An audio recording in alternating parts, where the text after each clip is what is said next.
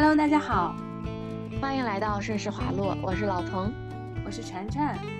这期我和晨晨想要聊一本我们近期共同看完的书，它的名字叫做《他厌男，她是我女友》。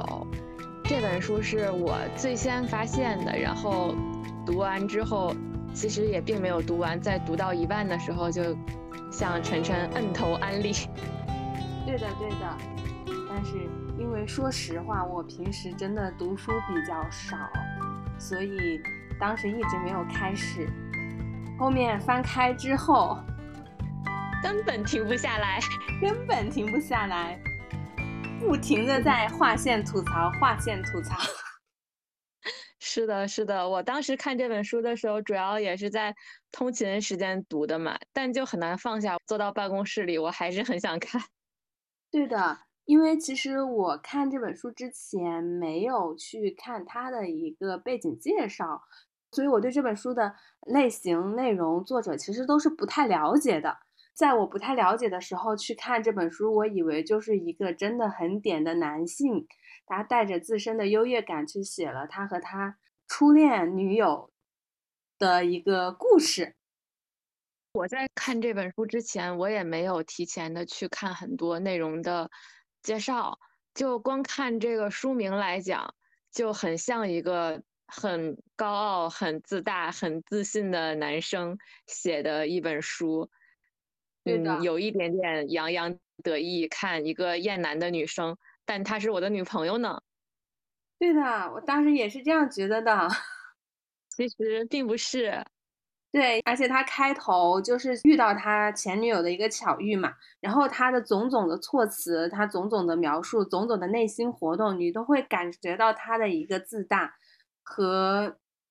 些微又有一些小纠结、小迷茫的那种状态，就是很像一个很典型的、正常的、普通的男生的思维。对，我觉得真的很真实，但其实并没有像我和晨晨预料到的那样。这本书的作者闵志炯其实是一位女性作家，她是以韩国男性为第一视角的一本女性小说。对的，然后这本书它是以一个韩男的视角去展开，他偶遇了他初恋女友，然后他的初恋女友时隔四年之后已经变成了一个激进的女性主义者，他作为一个典型的韩男和他的呃这个初恋女友激进女性主义者女友复合，双方之间产生的一些冲突和摩擦，看到后面我其实也一直在担心。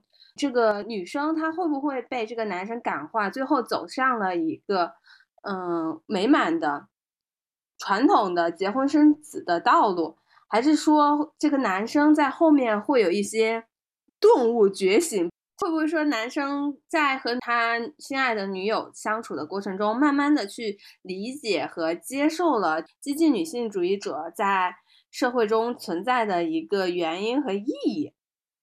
但其实最后他们双方就是像两个相交线一样，有了一个短暂的交集之后，也继续分开了。刚才晨晨说到好奇结局这点，我突然想到一个问题哈，因为这个小说它确实情节都每一环扣每一环，并且确实吊足了人的胃口。晨晨在看这个类型的小说，甚至包括一些。推理小说呀，或者其他类型的小说，会因为过于好奇剧情走向或者结局，然后提前偷偷翻开最后那么几页吗？哦，我一般看小说还是很少会。我对于我自己呃被吸引住的，然后基于小说的描写啊或者设定啊很有趣，然后吸引我非常好奇它的结局的，我一般都不会去翻开它的结尾，我会顺着它的脉络去读到最后。但是如果是对于那种，就是我看着已经读了，已经有点疲了，但是我又有点食之无味，弃之可惜，我有点想知道这本书到底这两个人到底最后是一个什么样的玩意儿，但是我中间实在又不想再读了，这种情况下，我会去翻开最后的结局，匆匆的看一眼结局，然后就把它这本书就给弃掉了。哦，哎，我跟你还有一点点不一样，我就是如果这个小说。他真的吊足了我的胃口，我会忍不住提前去剧透一下，要不然我就去豆瓣上看一下这个书的大家的书评或者是内容简介，要不然我就去直接先把最后几章给看了，然后中间再说。就这个这个书，就是我读着读着，我真的也就像你那样，十分好奇他俩最后是一个什么样的结局。有的时候又期待他们两个人各自都能磨合成为对彼此合适的人，但这样的结局又总会因为过于的圆满，又觉得好像有些什么不对劲，或者少了些什么，所以我就读的真的那个胃口被吊的太起来了，我就去豆瓣上看了大家的一些评价，知道了这个结局，然后哦，很好很好，然后继续放心的往下读。啊，那确实感觉啊，就是很多方面，个体差异还挺大的。嗯，对，其实这个小说的作者，我在之前并没有听说过他，然后也并没有看过这个作者的其他书籍。后来我去在新闻和网页上找了一些关于这个作者的采访和报道，我发现他成为一个。关注女性主义话题的人的理由还蛮，怎么说呢？就是又真实又令人觉得痛心。他在自己的采访中说，他在二零一六年的时候是受到了韩国的江南杀人事件的一个冲击，才开始研究女性主义的。后来我就又去查了一下江南杀人事件是一个什么事儿。然后这个新闻就查到了，是当时一名很年轻的二十多岁的女生，在首尔地铁站江南站的附近，在一个男女共用的卫生间里面，被一个陌生的男的连捅了数刀，就把他捅死了。嗯，就这个加害者和那个女生并不相识，并且这个加害者是在。犯罪之前，在化妆室就一直在等待着行凶的这个时机。他先后就放过了六名男性，然后直到一名女性进来，他立刻就手持厨房用刀，然后朝他的左胸刺了四刀。唉，啊，然后我就看完之后就还挺心痛的。当时那个犯罪嫌疑人自己说，是因为之前总是被女生无视，所以就产生了一个不平衡的心态。才去进行了这个犯罪，然后作者就受到了这个事件的一个很大的触动，开始关注了一些关于女性主义的话题。可能就像我们两个之前也聊天中很多的提到了一个孕妇效应一样，就是当我们没有关注这些的时候，我们可能觉得世界上并不存在什么男女不平等，也没有什么令我们不舒服的地方。但是这个东西。一旦破了一个口子，就会发现生活中很多事情都会令大家感到不适，包括也令作者感到不适。他在这个文章中设定的很多情节，我觉得都特别的日常。是的，因为其实说实在的，我平时关注日流或者是韩流的比较少，特别是韩国那边的，所以我对于韩国的女性主义思潮了解是比较少的。但是当我看韩国的女性主义作家去以呃韩男为背景，韩国的男女矛盾、女性主义为背景去写的这本小说，我会感觉它里面描写到的很多日常的问题，以及双方的不同的想法、思维模式，就明明和中国一模一样啊！就是这个很典型的韩男，不就是在中国就叫做国男吗？国男。然后这对对啊，这。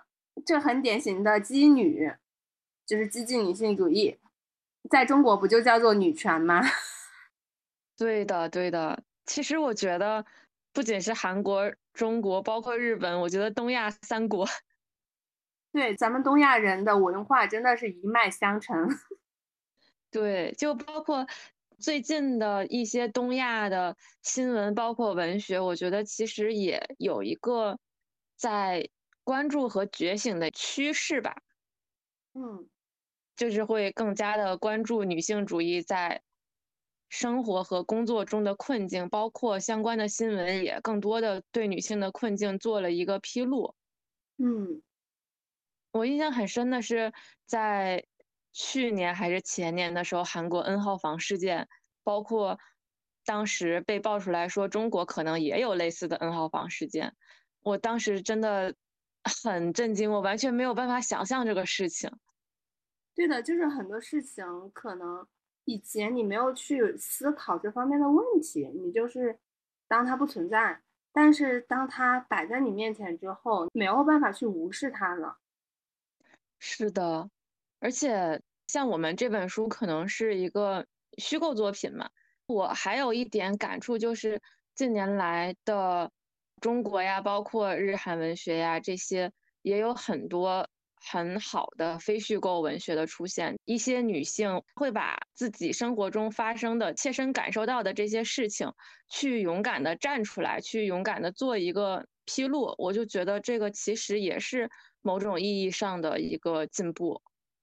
对，比如说房思琪，国内的。嗯，国外的我记得日本有一本《黑箱》，它的作者是日本的伊藤诗织，他之前是一个记者界的新人，在刚入职场的时候就被他的前辈强行的与他发生了关系，后来他就多次去寻求帮助，然后去付诸法律手段解决这个问题，维护自己的合法权益，但是被驳回起诉了，包括这些新闻。被媒体披露出来之后，也会有一种受害者有罪论的出现嘛？但是他就很勇敢的把这件事情，把自己的亲身经历就写成了一本非虚构的文学，然后这样大家都可以去了解这个事情。大家去了解这个事情之后，也会去反思这个社会现象的出现以及怎样去改进这个事情。嗯，回到我们这本书。其实这本书我觉得比较推荐大家的一个点在于它并不长，第二个就是它口吻相较来说可能行文是比较轻松的，你能够在平时上下班的时候去阅读，不会给自己带来一个太沉重的情绪。嗯，因为其实之前自己读房思琪的《初恋乐园》的时候，反正我自己是在读的整个过程中都非常的。苦闷，然后读完之后也抽离了很久。哦，我也是。对，但是这本书它就是比较的搞笑。对，这本书真的很轻松，而且大家通勤或者是其他的碎片时间可能都比较短暂嘛。如果你读一个相对于比较严肃或者比较。很传统、很正统的文学，你可能需要一段时间去让自己沉浸到这个故事当中，就让自己带入到那个氛围。但是这本书，我觉得基本上一秒就能带入吧。对的，对的。我记得我当时翻开这本书，它的序言部分就说到了他和他前女友分手的情节，然后表达了自己对他前女友怎么能提分手，我恨透他了。然后之后就是在美国的一年，我像是发现了自己也不知道的新才能。不管是韩国人、日本人还是美国人，来者不拒，跟各种女人交往，是不是爱情一点都不重要。我不想再被短信通知分手了，再因女人而哭泣了。这种事也的确再也没发生过。因为这是刚开篇的内容，我当时就是立马就联想到了自己和自己身边朋友所经历的一些故事，就在想啊，怎么？我的评论当中就是救命啊！男的是不是都非常自然的把自己放在深情受害者的位置，然后合理化自己的乱搞？对的，而且除了放在深情受害者的位置，他们还会把自己放到一个救世主的位置。男主和女主在后来重逢之后，因为男主已经发现并且知道了女主是一个激进的女权主义者嘛，但是他还是想和女主谈恋爱，但是。他并不是被身为激进女权主义者的女主身上的独立有思想这些特质所迷住了，而是他想女主之所以成为一个激进女性主义者，可能就是因为她缺爱。只要我和她谈恋爱，像之前一样谈恋爱，我给他我身上满满的爱，那他就会逐渐的恢复到往日比较温柔和温驯的面貌。不管是激进女性主义者韩男，或者是我们不适合交往这些念头，他都会放下的。最终他会决定与我孕育爱的结晶。啊，天哪！是的，是的，是的。哎，就觉得很搞笑，但又很真实。是的。但说实话，这本书我就一开始看的时候确实很轻松，也确实一直在戳中我个人的笑点。我当时在想啊，是不是男生看会破大防？但是我后面反过头来在想这本书的时候，我又觉得有一点点悲伤。悲伤的终点还是因为这个作者毕竟还是一个女作者，就会让我觉得，并不是男性开始反思了。这本书最终还是一个女作者写的，那么是不是能理解女性困境，能够去为女生发声的，最终还是女生，而男性并不能担当得起这个角色。嗯，是的，所以我就还挺悲伤的，而且我还有另外两个悲伤的点。这个书给我带来的情绪还挺复杂的。还有一个点在于，我觉得这本书里面的男性，也就是男主。如果不是作者写了他很多的心理活动的话，他在一个第三者的角度来看，我觉得他其实是一个挺优秀的男人和男友。首先，他海归嘛，就是在世俗标准上，在学历背景上不错，并且多次提到他长得挺帅的，对吧？他和女主交往期间也是一心一意的对待女主，也没有其他的不好的，比如说。精神出轨、肉体出轨这些行为，当然他可能也出于自我感动，他也一部分确实是爱着女主，给了女主很多东西。虽然他的这些言行并不是女主想要的，但是我觉得他在其中最多的是他们两个不合适，而并不是男主有什么重大的过错。甚至男主在外界看来，真的是一个还挺适合结婚的完美恋爱对象的。我觉得最大的问题是。也不是男主他本身的问题，其实在里面也说了，最大的问题就是他作为这个特权社会或者说是这个特权结构的一个既得利益者，而他没有这方面的意识，他压根没觉得自己是一个既得利益者，所以他压根没办法去理解处于弱势、处于被压迫、处于一个被压抑地位的弱者或者说女性的一个痛苦。他没办法去真的去理解这个痛苦。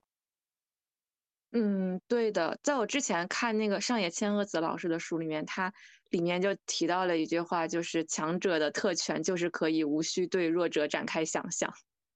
是的，对，所以我的悲伤的点就在于，我觉得如果男生有一百分的话，我初中的男主他至少可以达到八十分及以上，并不是一个。自身有缺点或者是有多么大问题的人，但即使是这样，他和女主一个女权主义者，还是因为思想上的问题，最终没有办法能走到一起。我就有点不知道女性主义者的恋爱出路到底在哪里。是的，因为其实这个作者他在结尾的时候也是也有说，他也想找一个相知相爱又能够互相理解的人一起过一辈子。谁不想呢？这个想法没有很奇怪吧？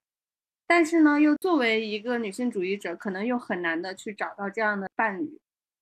对的，就像陈真刚才说的，更多的是男性作为一个既得利益者，以及整个社会结构和东亚的社会环境的一个问题。所以我觉得，应该是很少的男性有一个能够意识到。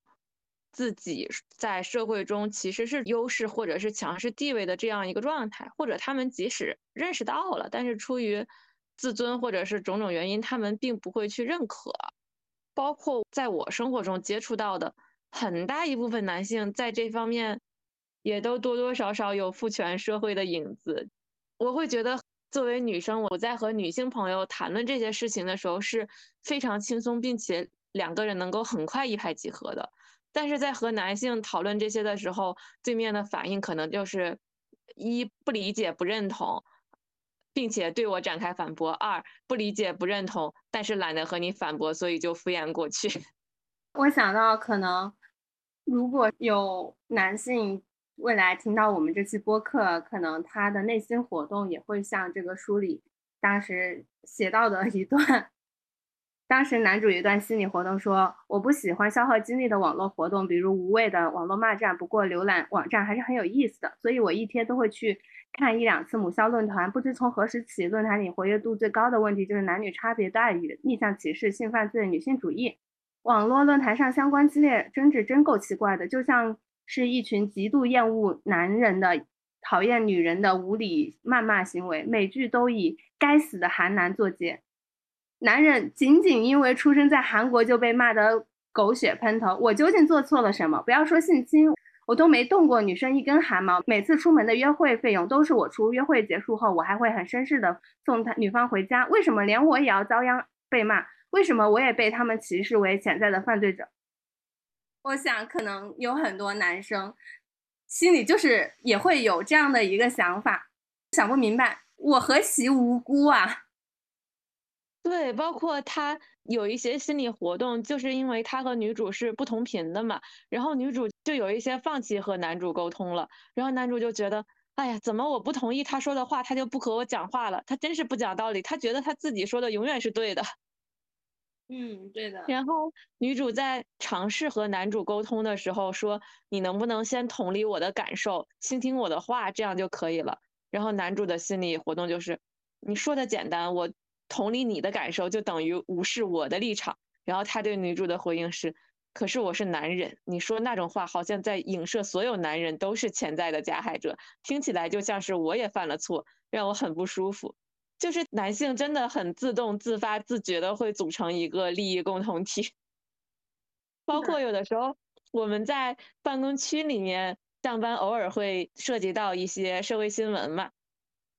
嗯，我的同事有时就会说。哎，你不能一下子就因为这个新闻一竿子打死所有男性啊！我就不是那样的人，我不知该如何回答。其实，因为小说的后半段就进入到了一个如何去规训女生、女主去迈入和男主的婚姻的一个话题讨论，包括男主自己所做的努力，男主和女性的。家长算吧，他的姐姐去沟通之后，他的一系列的内心活动，还包括他主动的去带女主去参加男生高中同学的婚礼，并提前的给他的高中同学打好招呼，希望他们去讲述一些话术来能够融化女主。啊，我觉得参加婚礼的这个情节以及男主高中男同学们的那些反应，我真的好气哦。嗯，怎么说呢？就是。在婚礼之后，呃，女主和男主之间的一小段沟通，还有包括男主的一些心理活动，我就觉得好点啊，点的不是男女主，怎么说呢？我感觉就好像我的父母，传统的婚恋观念的父母和我去沟通的一个尺度，就是男主心里想的那些话，男主想不明白的点，其实都是我父母。和我说的一些话，以及他们想不明白的一些点，包括男主去规劝女主的一些话，也是我父母来规劝我的一些话。快来讲讲。男主不是在里面，他一直觉得女主变成了一个不婚主义，是因为他遇到了很糟糕的事情吧？他是被他奇怪的前男友伤心了，才变成这样的。我有足够的能力去治愈他的伤痛。有一段是说，最近人们喊着不婚主义。你们的意思就是不结婚吗？女主说嗯，然后男主说也对，你这段时间和奇怪的男人交往，确实可能会有这样的想法，我懂你。只要你和好男人交往，一定会改变心意。这就像他们两个最开始谈恋爱时，男主说要感化女主，他真的是从未放弃过努力呢。对的，对的。但其实我父母也会试图的一直跟我说：“你找一个好的就好了呀，你找一个好的就可以了呀。”那什么是好的呢？对呀，就像你刚刚说，其实从第三方的角度来看，男主可能就是世俗上标准意义的好男人，甚至是一个标准意义的非常高分的适合结婚的对象。但两个人可能在。他们两个属于在观念上的有差异，但事实上，不管是在现实生活中，我会发现身边还有很多可能世俗意义上的各个维度评价都比较好的一些男生，你在和他交往过程中，你还是会发现，和他谈恋爱不如自己一个人。我觉得好累呀，这种就是没有办法能够达成互相理解这一点，我个人还蛮在意的。不知道晨晨会不会觉得这点是一个两人相处中的一个雷点？我也会比较在意了，但是我可能会比较悲哀的觉得。在现实中的交互关系中，或者说恋爱关系中，再进一步在婚姻关系中，双方互相不理解都已经是非常非常小的一个问题了。你能面，你可能会和看上去还不错的一个男生面临更多更大的问题。说到在两性关系中比较在意的点，今天我还。跟同事一起出差的时候，我们刚好还聊到了这个话题。他就问我现在有没有男朋友，以及我的择偶标准是什么。我其实也不止一次的被问到我自己喜欢什么样类型的男生，以及我对另一半的要求是什么。但是我发现我很难去拉一个正面清单，但是我可能会有很多的雷点，对，很多的负面清单。首先，我不能接受对方是一个父权主义思想很重、爹味儿很重的男人。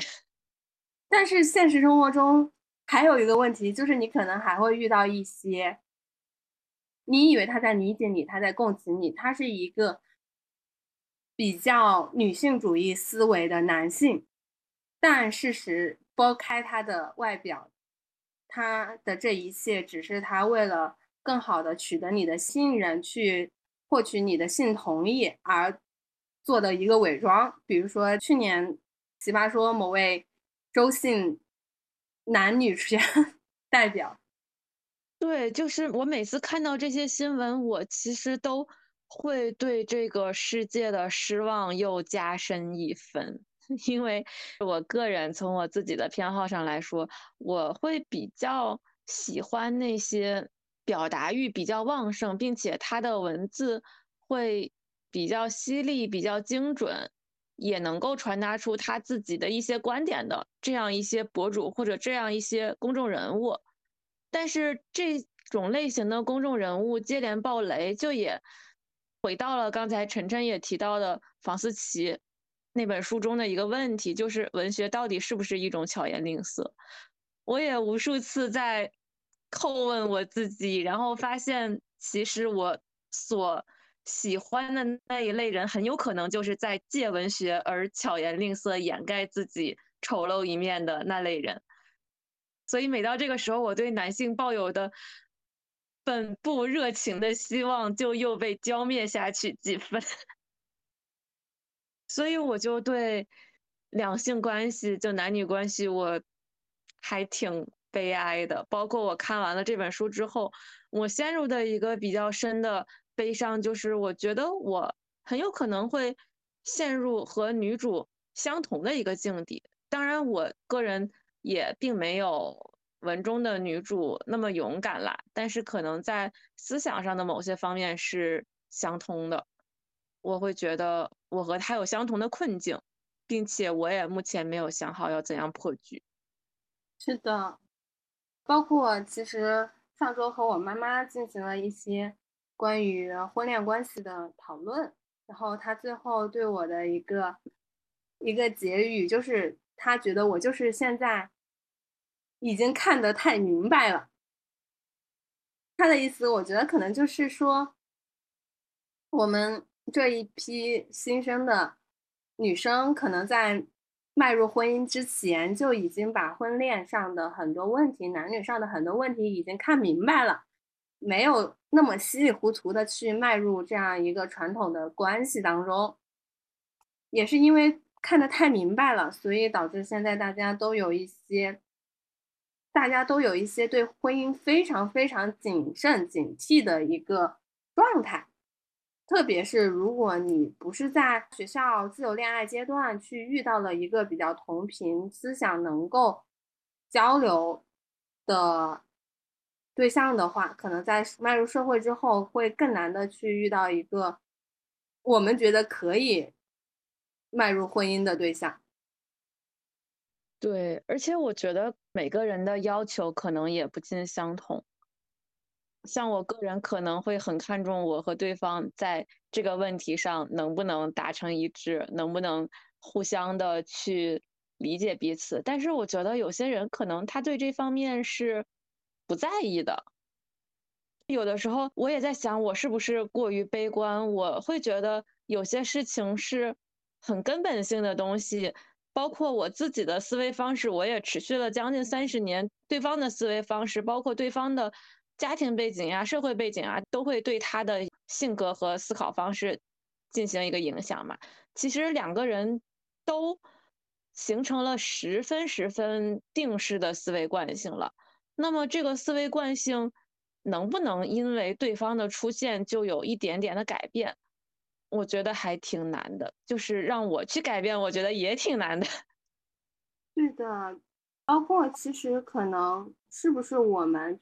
确实还比较年轻，所以还要求的比较纯粹。因为怎么说呢？比如说，不管是我自己，还是和身边的朋友，在看到某些网上讨论的帖子呀，男朋友出轨啊，老公孕期嫖娼啊，这些事情，在我们看来都是完全不可以原谅的事情。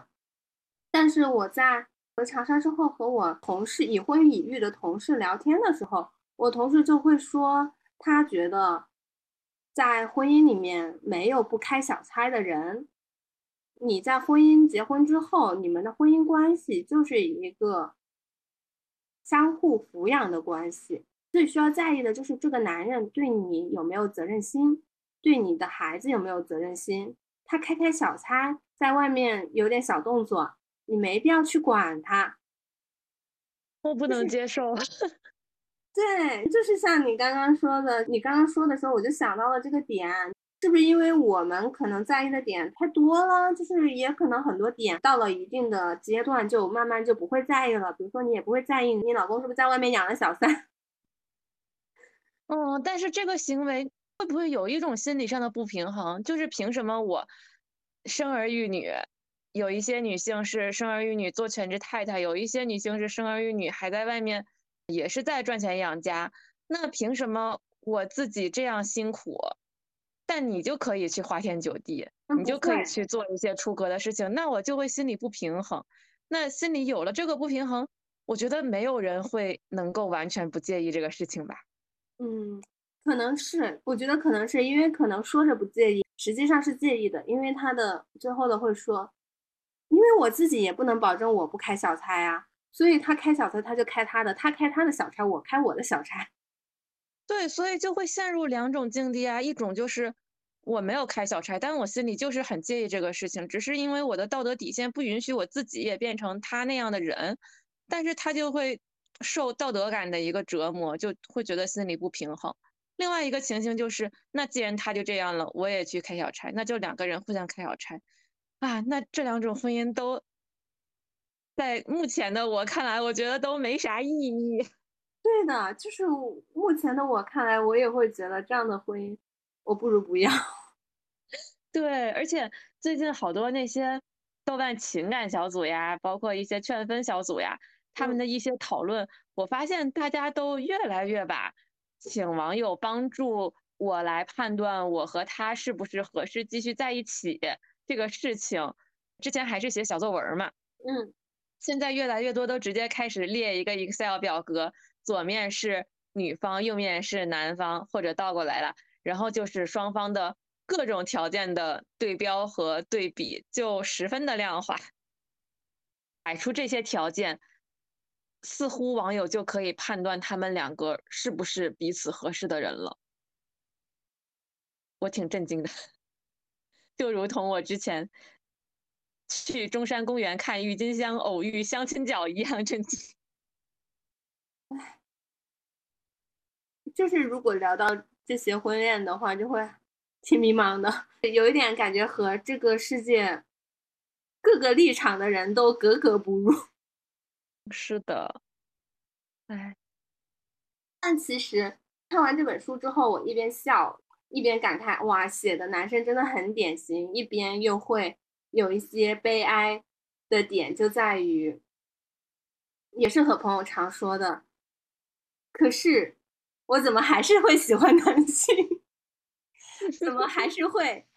就是包括我父母会对于我之前可能表示对婚姻非常消极的一个观点而非常的着急而焦虑，觉得我就是死了心要不婚。然后我就说我没有啊，我其实压根没有想过我要不婚，甚至我是非常希望有一个，但是就是这个人嘛，他谁知道他什么时候有呢？其实我是非常希望有一个两个人同频的伴侣能够走一辈子的。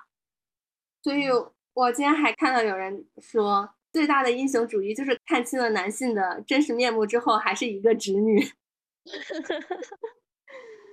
我同意，好英雄。但是觉得好悲哀啊，这可能就是直女的悲哀吧。没关系，毕竟我们一边期待，但是不把婚姻当成一个那么必须的。到了年龄，不管怎样，就一定要走入婚姻、加生孩子的一个状态。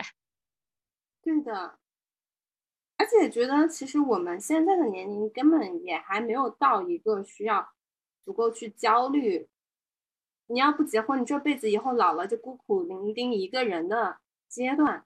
我还有几十年可以慢慢找呢，甚至老了之后还能找老来伴呢。但是你的最佳生育年龄。已经快要没多少。其实我觉得，对于现在的医学进步之后，与其说女性的最佳生育年龄没有多少了，还不如担心担心男性的最佳生育年龄吧。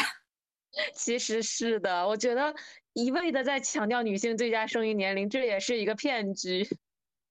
对啊，其实，在现在医疗进步发展之后。其实三十五岁的女性都不算一个高危的高龄产妇吧？我之前了解到是这样哈。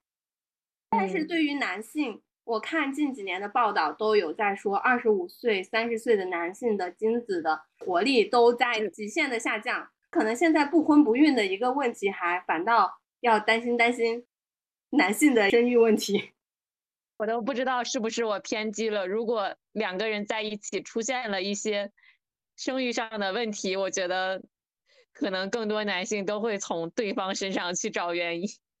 不是你偏激了，基本上好像会是因为可能以前大家也都不会觉得男生还能不育。哎，其实我觉得或者他们也都是知道科学研究就摆在那里，或许早就有研究了，只是大家不愿意接受而已。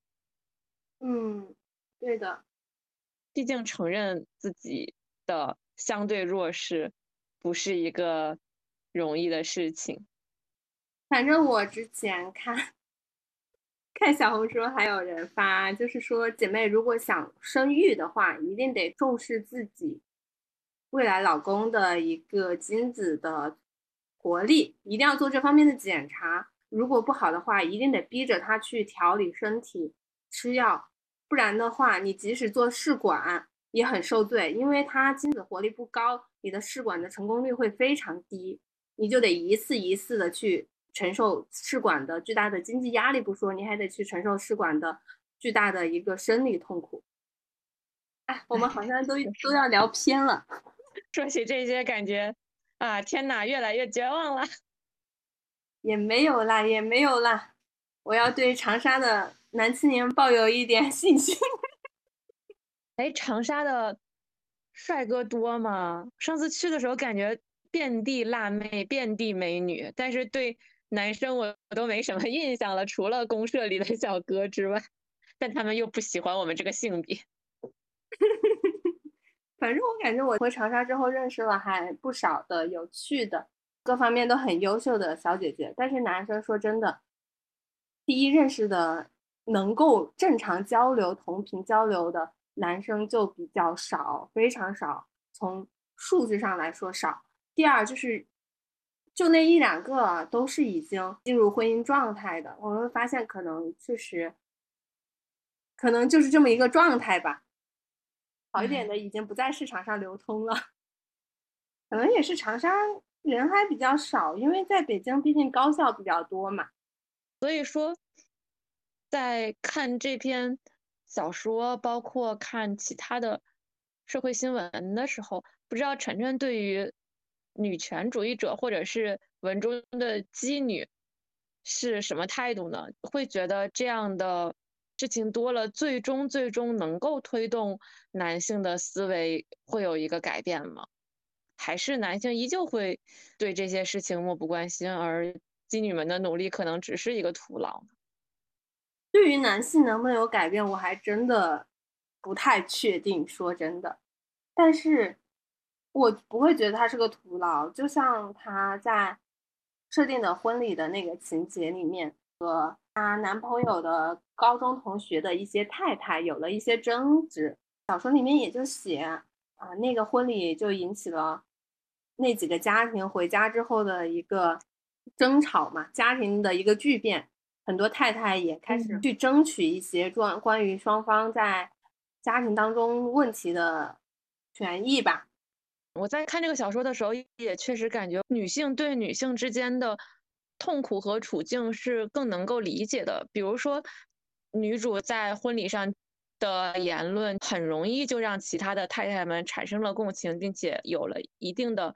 思想上的觉醒和行为上的反抗，他们之前只是陌生人，他们可能只有一面而缘而已。对，就是包括，因为他婚礼上有一个太太现在在怀一胎嘛，然后他们就在讨论二胎的问题，二胎生男还是生女？女主就会后面就会说，为什么？就是你太太在生，你们现在还在怀着一胎，你就讨论二胎？你有问过你太太想不想生吗？那个太太后面才说，她其实不是很想，他因为他身边现在生孩子的也不多，他对这生孩子其实是处于一个非常恐惧的一个心理状态。然后小说里面就有说到婚礼之后，据说叉叉的老婆开始重新考虑要不要怀二胎，另一个人的老婆要求下次过年先回娘家，还有第三个人老婆要求他分担家务。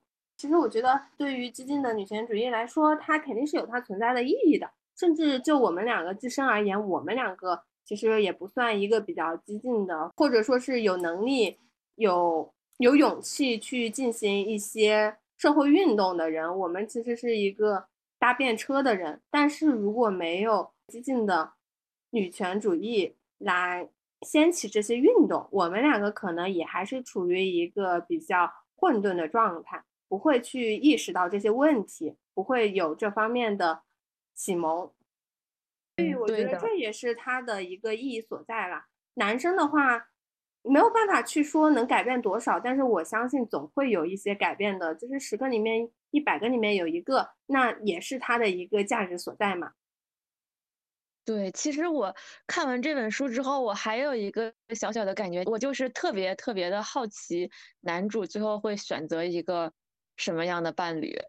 就这点是我特别好奇的，因为我觉得男主和女主相处了这么久之后，还是包括刚才咱们谈论到的妓女的存在是有意义的。它不仅是对周围女性觉醒是有意义的，它对男性的觉醒其实也是有意义的，只不过是它的作用力大小以及主体能够感知到这个事情的敏锐程度不一样。我觉得经过。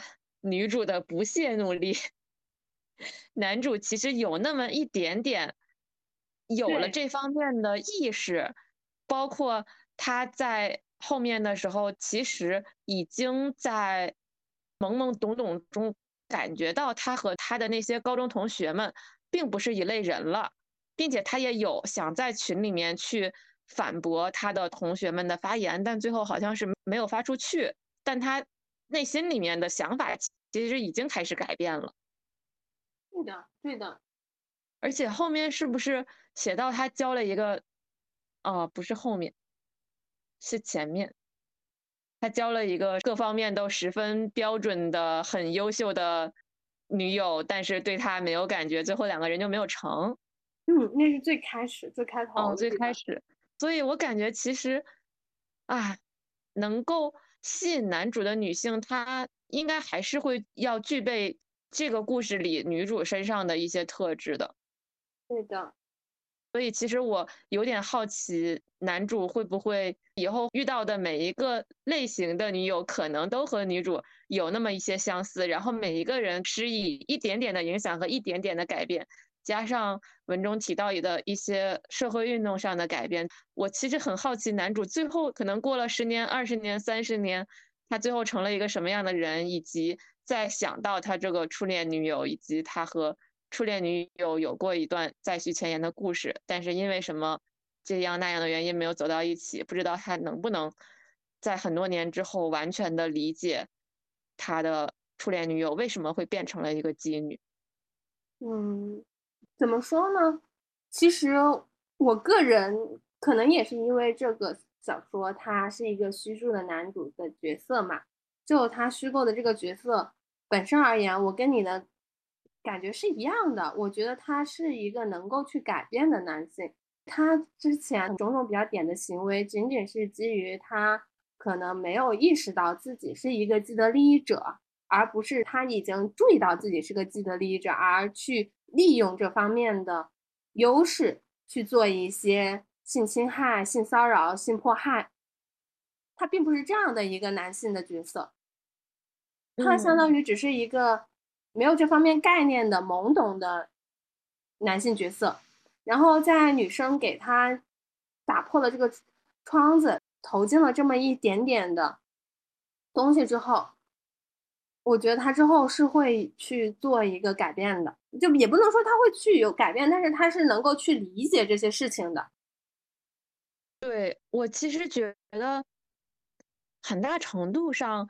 不管是男性还是女性，我觉得他们都有很强的去感知和理解的能力。但是有时候大家自愿的去蒙上了这个眼睛，就包括文中也提到了一个小小的情节，就是男主开始对这个女性主义好奇，他会在想啊，真的会有这么多女性在每天遭受着不平等的待遇吗？会在受迫害吗？他就去网上去新闻上看到了一些。消息和判决，但是这些新闻太多了，他越看越迷茫，于是就放弃了深究。所以我觉得，其实很多社会上的男男女女们，他可能就是会觉得这个东西就是存在的，他也知道这个存在，但是可能深究下去，他就怕会改变他的一个固有的思维，或者深究下去是对他不利的，所以他就自愿的选择把眼睛闭了起来。但是你说他知道吗？我觉得他是知道的。对的，对的。嗯，其实会觉得这样的男性，相较于刚刚提到的某周啊等，还有种种爆出来的一些，他知道了这些不公平，以及知道了作为男性的一些便利之后，他去积极的去利用他的这个便利，去加深这样的一个不公平和性侵害。相较于这些的话，可能我们这本书里面的男主他还是一个能打八十分的男生了，甚至再高一点。是的，我觉得书中的男主，反正除了两个人真的没有办法互相理解之外，他还是一个挺挺高分的男友了。嗯，对的，对的。那读完这本书之后，你会觉得我们作为女性有什么需要？做的吗，或者是我们能够尽一点点力量，在什么方向上去做一个改变呢？出路在哪里？以及我们要怎么做呢？说实在的，会有一些不知道，有点迷茫，特别是在大环境越来越感觉矛盾也会越来越激烈的时候，有时也不太知道这个尺度在哪。对，而且因为。国情的原因也不同嘛，我们不会同小说中的情节一样，会有一些游行呀、集会呀，比较大规模的，向社会去引发社会群体广泛关注，包括媒体广泛报道的群众性的一些机会，所以可能更多的还是靠我们一个个比较个体性的行为去完成这样一点点、一点点的影响。对的。我有的时候不知道怎么说呢，在和身边的异性进行交往的时候，我可能会判断一下他是不是我觉得舒服的聊天对象。如果是的话，我才会继续的跟他聊下去，可能会讨论中涉及到一些相关的话题。如果不是的话，我也没有想要在一开始就觉得我跟他聊不下去的情况下去跟他 讨论女性主义。嗯，我有时候会觉得有点对牛弹琴也好，浪费时间也好，真的讲不明白，也没有必要。就有的时候会有这种感觉，但是又会觉得，嗯，我这样是对的吗？但是又觉得，嗯，好像也没有什么错。嗯，这样说起来，我好像不会主动的和男性去讨论这样的话题，就像你说的。有点扫兴和没必要，我可能只会和自己潜在的交往对象去讨论这样的话题，因为我需要确定他是一个怎样的立场。嗯，不过说起来，我又想到，其实我们不是和男性去讨论这些话题，我们和女性去讨论这些话题，然后通过这些话题，能够结识到很多志趣相同的同性的朋友，其实也是一种推动。觉醒的方式，甚至更有效率。嗯，毕竟两性关系是两性关系，不只有男性也有女性啦。对啊，我们今天好像从这本书出发，也聊了很多。对的，其实我们这期准备的还是比较仓促的，我们两个只是读了这本书，然后就说啊，我们要不要聊一聊这本书？也没有要对聊的内容进行一个前期的讨论。对，主要是因为我是一个很批很批的人，然后老彭他是一个虽然在逐渐变 J，但是也有一些 P 的人。我们两个每一次播客其实习惯就是直接开聊，我们前期不会做讨论，甚至有的连大纲都不会有一个。开聊之前，我们俩都不知道自己会说什么，对方会说什么。对，所以好多次。你也知道我是在从 P 变 J，但是还没有完全 J 嘛。但有的时候我的那个 J 因子发作的时候，我就会想，天哪，我们连大纲都没有确定，我们如果聊了五分钟就尬住了，聊不下去了怎么办？结果每次都能聊一个多小时。对，我觉得其实之后还是可以会有一些关于读书的讨论，这样鹏鹏也能够反复使我去做多一些的阅读。哎，好啦好啦，那今天就到这里，好啦，拜拜，拜拜，下次见，下次见，拜拜。